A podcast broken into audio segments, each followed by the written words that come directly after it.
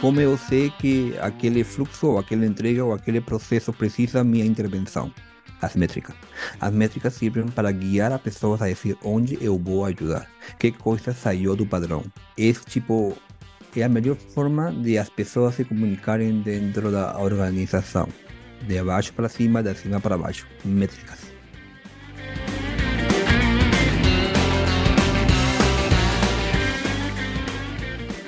Bom dia, boa tarde, boa noite. Bem-vindos a mais um episódio dos Agilistas.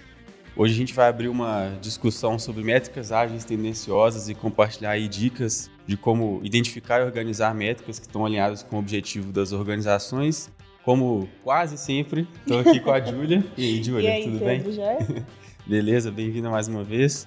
Então, como a gente estava começando a dizer, né, uma cultura ágil está diretamente ligada a métricas, né? A gente adora falar disso aqui na DTI. E a gente precisa estar sempre atento aí à questão de, de geração de valor. Hoje a gente vai conversar sobre o desafio de acompanhar indicadores, discutindo aí de forma prática as maneiras para contornar né, desafios como priorização, comunicação, como eliminar o viés, né, como fazer o acompanhamento. E a nossa grande pergunta é como planejar métricas efetivas e não cair na cilada das métricas tendenciosas, né? Então, para ajudar a gente nesse desafio e conversar sobre métricas mais uma vez, a gente está aqui hoje com o Richard Mena, que é a Agile Lead na Jusce, que é uma das empresas que também faz parte aí do grupo da APP, então irmã da DTI hoje, né? Então seja muito bem-vindo, Richard, tudo bem? Tudo bem, bom dia, boa tarde, boa noite com todo mundo. Isso aí. Ô Richard, conta pra gente um pouquinho aí do, para quem não conhece também um pouco da Jusce, mas também sobre você, sua trajetória. Então, eu sou Richard. É, pelo sotaque vocês percebem que sou peruano, estrangeiro. Eu estou no Brasil desde 2010. Meu relacionamento com métricas iniciou lá no ano 2002, 2001, com o livro A Sétima a Quinta Disciplina de Peter Senge, que me apaixonei. Depois trabalhei com balas de scorecard e, e não parei de investigar sobre métricas, estudei estatística, estudei tendências, eh, a psicologia dos números, matemática viva, etc, etc. Até hoje que quase tudo que eu faço na agilidade, na gestão, na liderança, sempre vou de manos com métricas e indicadores, sempre termino construindo algum dashboard onde eu vou. faz parte de faz parte de, de meu script quando eu vou trabalhar hoje. Então tudo tudo em torno de dados, né, Richard? Tudo em torno de dados, mas é algo que eu acredito y que a veces va mucho na contramão dos dados es que cuando falamos en dados también tenemos que pensar en las personas que estamos no avaliando, sino acompañando. Muchos eh, falan que los dados son muy fríos, son, no llevan en cuenta el factor humano, no llevan en cuenta las particularidades de las personas.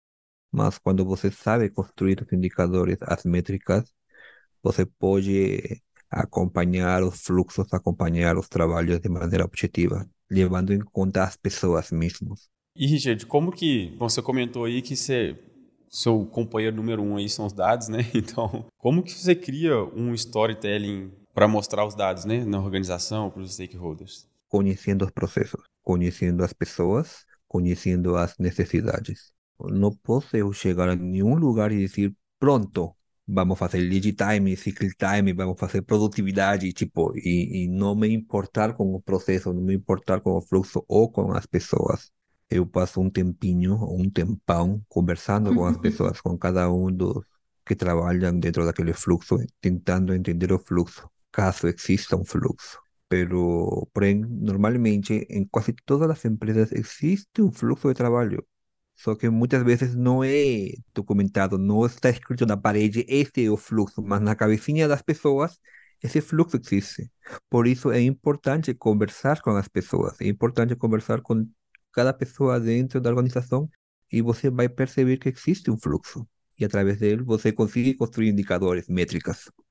Não, maravilhoso. E isso é, é muito importante de ser dito, e é muito legal que ele comentou logo no começo, porque a gente tende a cair naquela lógica de assim, quais são as métricas que as pessoas estão acompanhando? Uhum. O que que está aparecendo aí no mercado, né? Que as pessoas estão tentando levantar e aí vai muito mais por um uma engenharia reversa, uhum. assim, né? De focar na métrica sem focar no que realmente importa, do que de realmente sentar, tentar entender o que, que faz sentido, qual que é realmente o ponto-chave que vai ajudar a orientar o produto.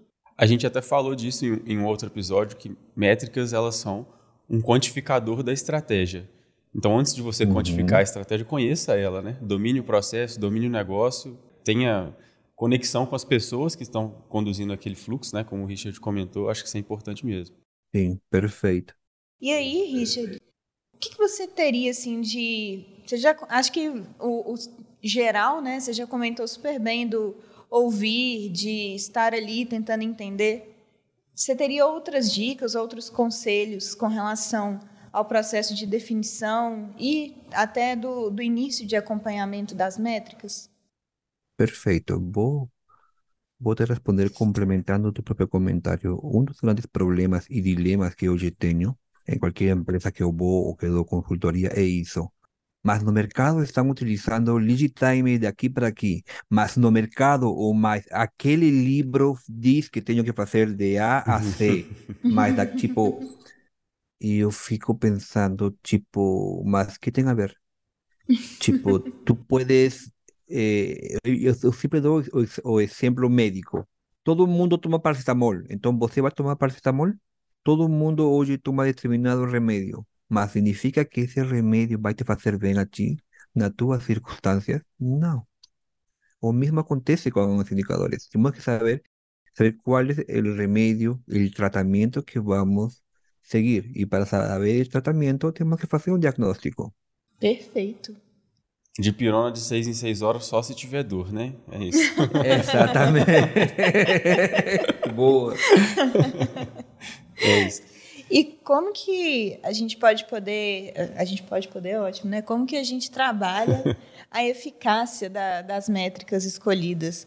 Porque a gente vê muitos times que tem esse dilema da definição, de conseguir chegar no que realmente importa, mas depois de, de definir, como é que segue para poder entender a eficácia, se realmente essa métrica continua relevante, se tem alguma outra coisa que a gente poderia estar tá acompanhando também?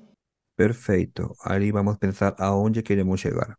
Eu quero chegar a entregar mais, melhorar minha qualidade, diminuir desperdício. Levando em conta isso, vamos con construir métricas que acompanhem isso. Agora, vamos ter cuidado com aquelas métricas de vaidade, vamos ter cuidado com aquelas métricas para somente alimentar o ego ou somente falar para nosso chefe que, ui, estamos trabalhando muito. Temos que pensar aonde queremos chegar. Métricas de vaidade, de acordo? Né? Isso é o que mais é, destrói times, o que mais destrói organizações em si. Porque levando em conta que muitos gerentes de gestores eles não podem administrar ou saber que acontece em 500 squads. Eles que seguiam pelos relatórios, pelos, pelos dados que son que llegan a ellos y los dados que llegan a ellos son construidos por los líderes que están embaixo dele. Y si esos dados están simplesmente focados en métricas de vaidade, tipo, vai ficar cego e vai dizer, ah, não, minha empresa está toda maravilhosa, lindo. Depois você descobre que tua empresa está perto da falência, que, tu, que tua receita está lá embaixo, etc, etc, etc. Já vi empresas falir só por se guiar por métricas de vaidade. Você tem algum exemplo assim de, de cabeça de métrica de vaidade? Vendas.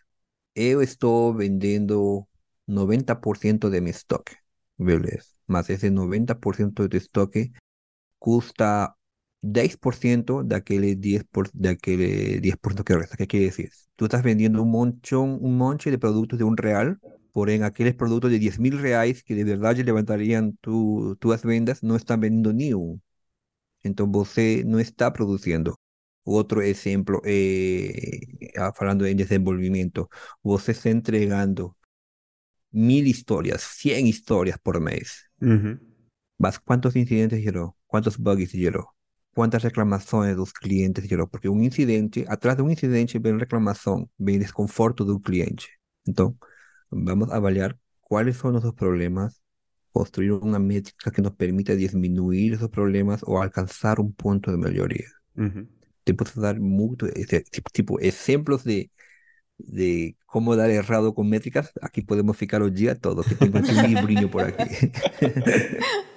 e é interessante essa segunda que você comentou, é o que aparece com muita frequência aqui uhum. para gente, né? Os clientes querendo medir algo e aí por medir algo começam quantas features foram entregues, quantas histórias foram entregues e a gente sempre tenta puxar para o lado do a gente pode até fazer essa medição, mas o que importa para a gente é entender se a gente está resolvendo o seu problema. É, vai estar tá fazendo muito, não necessariamente fazendo certo, né? É, porque a gente pode entregar... Maravilhoso, É, a gente pode entregar, assim, 20 features, mas uhum. se só duas delas forem impactar no resultado que a gente realmente espera alcançar, em resolver o problema, a gente, na verdade, tem uma métrica que indica que o time gastou é, tempo demais fazendo coisas que não vão gerar retorno.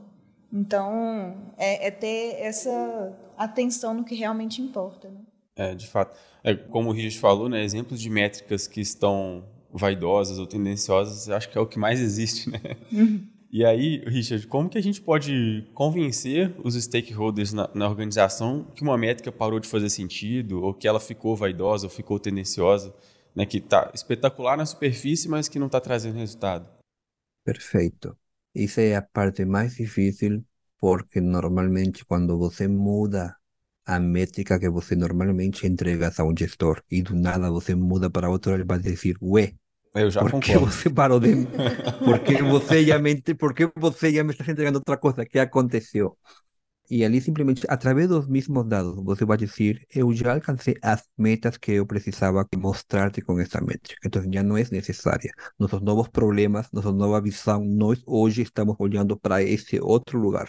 Então vamos acompanhar essa nova meta com essa métrica, com esses indicadores. Pronto, cada métrica, cada indicador tem que ir acompanhado com um objetivo. Um objetivo pode ser solucionar um problema, procurar uma melhoria ou tentar chegar a um novo lugar e sozinho, eh, organicamente você vai perceber, pronto, eu cheguei, ou estou, ou, ou, e perto possível, pronto, eh, vamos agora procurar outro objetivo. Podemos continuar usando essa métrica? Claro, podemos. Mas em algum momento vai ficar muito poluído de números e os números principais que você precisa ver vão ficar meio que camuflados entre, entre, essa, entre esse universo, entre o oceano de números. Por isso é interessante meio que ir depurando aqueles que, por enquanto, não são mais prioridade. Mas você pode continuar entregando, mas deixando em claro, vamos dar maior visibilidade a esses aqui. Esses aqui, se você quiser, pode continuar acompanhando. Uhum. Mas entender que já não são tão prioritários quanto eram no passado. É muito legal isso, porque às vezes eu vejo times de, né, aí falando mais do, do pilar de, de produto, de design, das pessoas falando, nossa, a gente tem que ter métrica. Então vamos colocar o Hotjar, o Clarity, o Analytics, vamos levantar um monte de dado. Aí, dois meses depois, volta. E aí, gente? Como é que está o acompanhamento de métricas? Ah, a gente está com as ferramentas, mas é, a gente ainda não definiu o que, que a gente vai acompanhar de fato. Aí você fica assim, gente, vocês podiam estar fazendo a requisição no banco de uma única métrica que fosse relevante, isso ia estar sendo um norte muito mais relevante uhum. do que necessariamente só colocar as ferramentas ali, mas às vezes é, é, tanto dado que fica disponível Sim. que a gente não sabe nem para onde ir, né? E aí Exatamente. pode cair muito na, nas métricas que são tendenciosas, porque você olha e fala, nossa, essa daqui tá bonita. Essa daqui hum. cresceu. é, essa, essa semana, quer dizer, semana passada, eu participei de uma reunião de um time de produto. É uma reunião que eles têm com cadência, que eles chamam de Product Analytics, né? E que eles convidam alguns stakeholders, mais pessoas-chave assim do time de produto. Eles analisam lá a ferramenta, né? Aquela página gigantesca com vários gráficos e vários dados.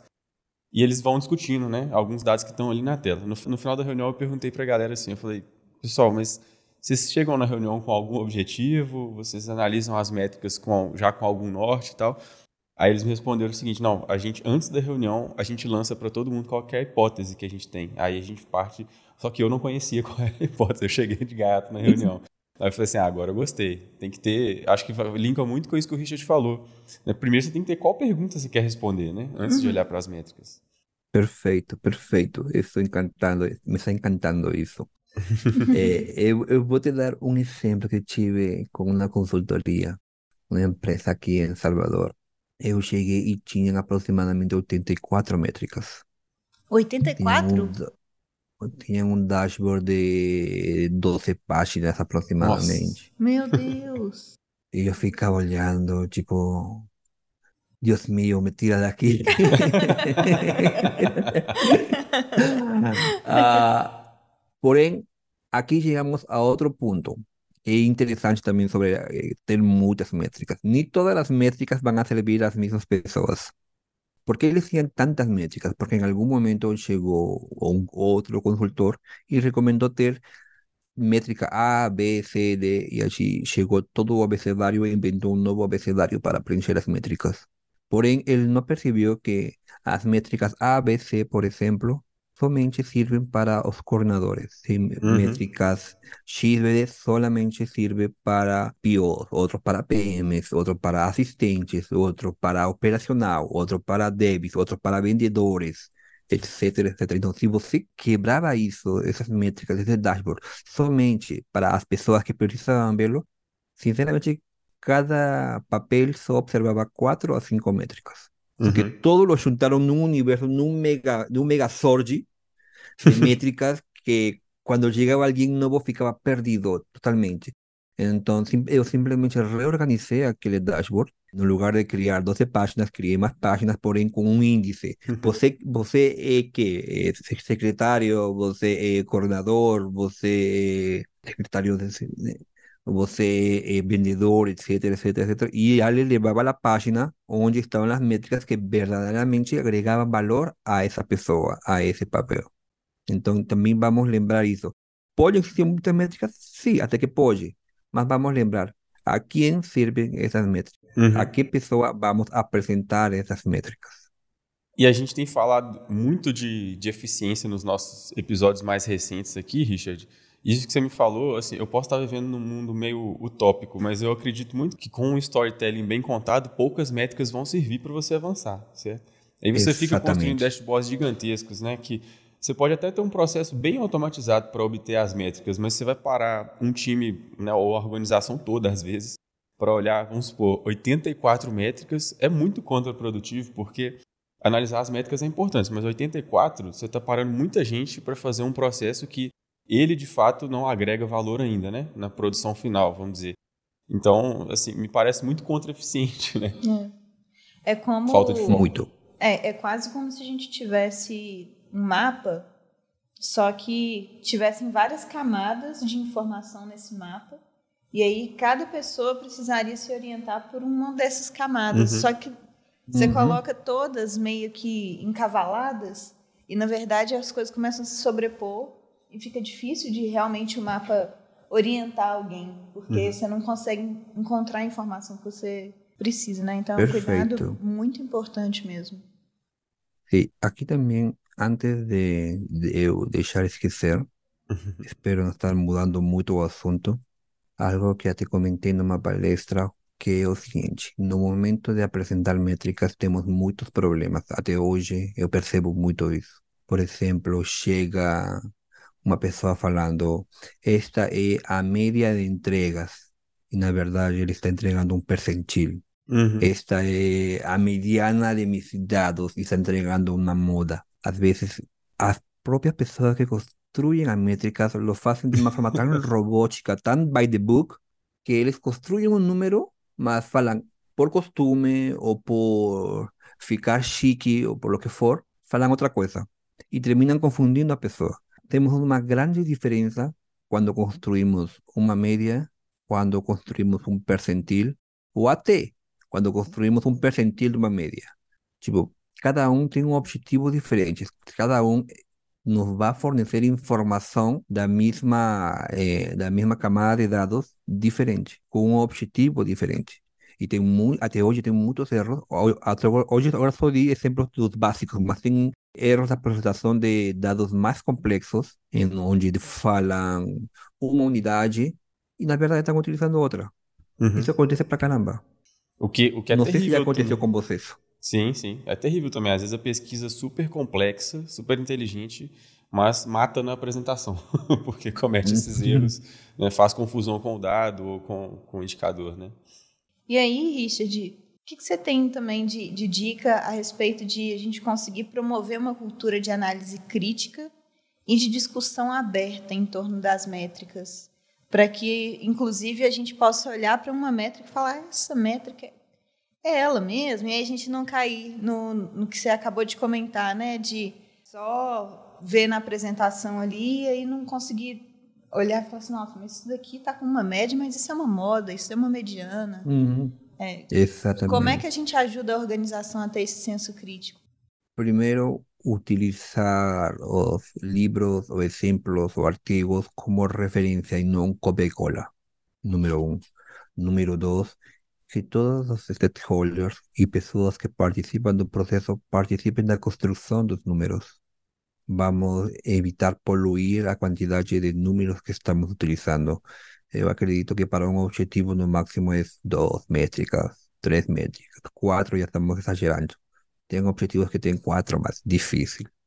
Tú puedes, você pode ter más de un objetivo? Pode, mas vamos construir un dashboard limpo, lo más limpo posible vamos a reducir nuestro problema na origen los datos. Por ejemplo, usando un gira de vida. Vamos procurar saber que las personas están preenchendo los datos no momento cierto, que eso también es otro de los graves problemas que generan datos tendenciosos. ¿Cuánto yo confío en la origen de mis datos? Es una pregunta que tengo que me hacer. ¿Cuánto yo confío en esa origen de los datos? Porque yo puedo seguir todas las regriñas, construir unos gráficos, construir unas fórmulas, a presentar muy bien, pero la origen de mis datos tiene un bajísimo valor de confianza. ¿Por qué? Porque actualizan en el último día, porque no movimentan los cartes de cierto, cierto, porque pulan, porque voltan, porque no siguen ni una de las regriñas o políticas feitas en aquel borge. Todo eso quiebra mis números. eu já vi subestimar muito o fato de voltar um card. Ah, mas tem que voltar, mas tem que voltar. Eu falei, qual é a política do board? Dentro da política do board diz voltar? Sim? Não. Pronto. Se for Kanban, Scrum, XP, Scrumban, tanto faz. O que importa é qual é a política que você decidiu. Por quê? Porque tuas métricas vão a ser construídas seguindo essas políticas, seguindo essa lógica. Então, às vezes nós podemos fazer tudo direitinho na camada de gestão, na camada de construção do dado, mas a origem tem zero valor de confiança. Então, se você percebe, isso é uma pirâmide cultural que vamos ter que educar gestores, as pessoas que construem os números, as pessoas que alimentam os números. Tipo, algo não é algo que você faz de um dia para outro. Construir um número, às vezes, é até fácil. Implantar a cultura dos números, das métricas, é um trabalho a mediano e longo prazo. Gostei muito do que você falou sobre as referências também, Richard, porque dependendo de qual que é o segmento do seu negócio, determinado conjunto de métricas vai ser mais aderente e alguém já fez antes, então por que não fazer o benchmark, né, pelo menos? Uhum. Claro que você faz ali a adaptação para o seu contexto, tem que fazer a sua própria pesquisa, né, olhar para a estratégia do seu negócio, mas já existem ali um conjunto, né, a biblioteca de métricas ela já é super gigantesca, né, então uhum. fazer um benchmark antes também é bom, né? Sí. ¿Para qué, para qué reinventar la roda si ya existen muchos un monte de modelos? Un tipo bien diferente, repito, es hacer un copia y cola a usar algo de referencia. Son dos cosas diferentes. Você pode usar referencias y muchos, porque tienen muito boas. Tá? Mas siempre levando en cuenta las particularidades de tu empresa, particularidades de tu organización, de tu, de tu time, de tu cliente, de tu producto, de tus procesos. Todas tienen particularidades. E ao buscar a referência, tomar cuidado de ver se a sua referência também não está tendenciosa, né? ou, vai, ou de vaidade. Não vou chegar nesse ponto para não ser o, o, polêmico do dia, mas sim, já vi blogs, eh, artigos de LinkedIn até falando muito de métricas e você e você vai ler com calma e depois dizer, oh my God, o que ele escreveu? Por que ele escreveu isso? Por que ele fez isso? É, o LinkedIn Porque é muito faz fértil para isso, com é. certeza. Pois é.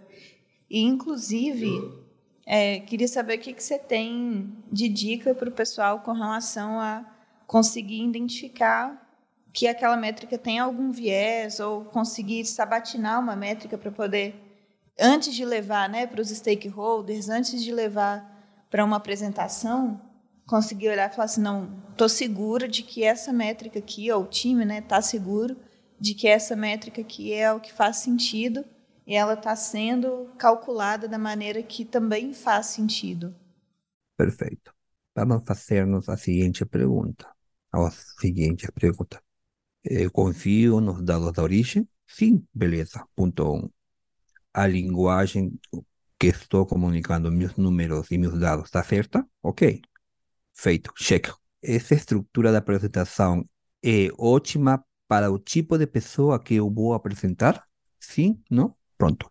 Lembrando, às vezes o problema não é a métrica, não como você apresentou a métrica. Tem gestores que gostam de gráficos, tem gestores uhum. que gostam de números bem grandes. Tipo, tem que pensar nisso, senão o gestor vai olhar e, ah, vai, somente vai para Marte, vai para Júpiter e ele nem vai saber que você falou. Seguinte, qual é meu objetivo? Que problema quero solucionar e apresentar com esse problema? Eu estou atendendo isso? Última pergunta. Pega a tu primo, a tu sobrino, sei lá, quem tu fez, e dile, olha para essa métrica, o que você entende? Se ele conseguir te responder o mínimo, beleza, tá ótima tu métrica. Apresenta com fé, vai na fé. Ahí estoy simplificando bastante cosas porque ya podemos utilizar todo lo que conversamos como un, como un checklist de o qué cosa debería ser mi métrica para saber que yo puedo presentar sin miedo. A técnica de, de mostrar para alguém mais sem explicar nada é maravilhosa, tipo, nunca erra. Isso é muito legal que você falou, Richard, porque a, a, gente, nós temos grandes clientes aqui na DTI, então a gente faz muitas reviews executivas, né? Onde a gente leva resultados, métricas, etc. Então é quase que pegar a métrica da métrica, né? Que você tem que observar o feedback, a reação das pessoas àquilo que você está apresentando e ir adaptando. Isso é ser ágil uhum. na concepção da métrica também, né? Para que no próximo ciclo você possa fazer uma apresentação da métrica cada vez melhor, né?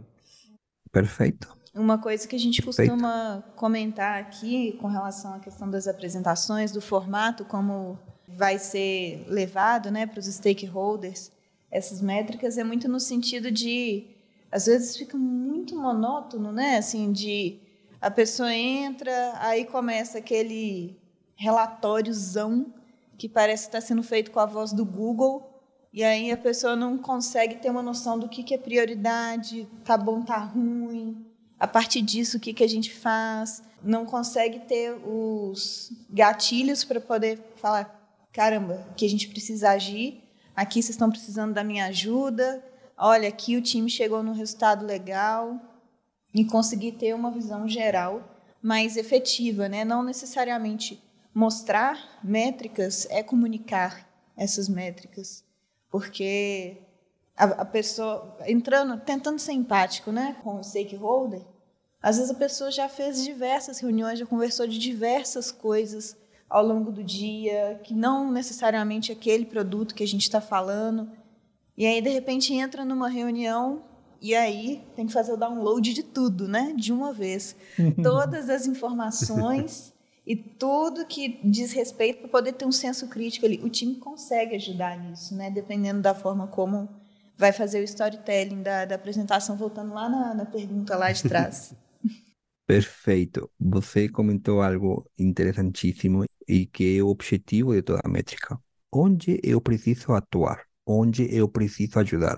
É o gerente, é o manager, é o BO, é o PM, é o agilista, coach, lead, onde eu preciso ajudar. Como eu sei que se eu atuo, sei lá, nas entregas do, dos, dos QA, dos devs, dos writers, dos UX, eu vou estar agregando valor, porque meu tempo é curto, mas eu preciso fazer algo como eu sei que aquele fluxo, ou aquela entrega, ou aquele processo precisa minha intervenção? As métricas. As métricas servem para guiar a pessoas a dizer onde eu vou ajudar, que coisa saiu do padrão. Esse tipo é a melhor forma de as pessoas se comunicarem dentro da organização, de baixo para cima, de cima para baixo. Legal. Eu acho que eu tenho uma, uma última aqui. Bom, não sei se vocês quiserem. eu sei que a gente pode falar eternamente de métricas. A gente pode ir mas... falando até A gente falou um pouco. A pergunta anterior que eu fiz, Richard, foi né, como, como a gente convencer quando a gente tem que mudar as métricas porque a gente identificou que elas estão tendenciosas ou vaidosas. Mas e numa situação de imprevisto no meio do caminho, né? Como que a gente lida com a mudança de estratégia, né? Aí a gente tem que mudar as métricas por conta de mudança de estratégia. Hum, ou quando não tem estratégia. tem isso ainda, né? Então, mesma coisa. Eu preciso ter uma conversa direta com, com os gestores. Se minha estratégia muda, é óbvio que vai mudar para onde eu estou mirando. E para onde eu vou mirar, tenho que construir as métricas que me ajudem a comunicar melhor ou a saber o que está acontecendo.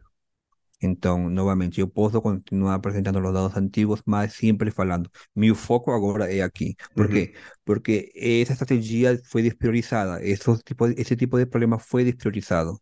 Mas aqui temos que fazer outra análise. Muitas vezes nossa estratégia é uma, porém, os problemas da, da, do time, da squad, da tribo, é bem diferente do que a estratégia precisa. Então, o que vou solucionar eu? O problema da minha tribo ou o caminho para cumprir minha estratégia? O que solucionamos primeiro? Vamos pensar. No meu caso, eu vou pela tribo. Porque se tem, uma tribo problemática, com problemas onde for, não vai ter estratégia do mundo que eles consigam seguir. Então, é ali onde nós vamos priorizar, dependendo do cenário. A mim me encantaria falar ah, existe uma receita do bolo. Se a estratégia muda, você muda métricas. Ah, se a estratégia fica, métricas fica. Me encantaria falar isso. Existe uma receita do bolo, uma fórmula de A mais A, B. Mas não. Tudo depende do cenário. Então, a estratégia mudou, beleza. Como está minha tribo? Precisamos essas métricas para acompanhar essa tribo. Essa tribo está, essas métricas estavam orientadas a quê? Que tipo de comunicação? Então, por isso que eu falo, falei no início que com métricas a gente fica filosofando com ser e não ser. É, porque, inclusive, né, Richard, idealmente, quem te sinalizou que a estratégia precisava mudar teria sido a métrica, né? É. Então, Uhum. se o storytelling estiver bem encaixado, na verdade, você tem que se reorganizar com aquela estratégia, mas você vai continuar usando métricas, né?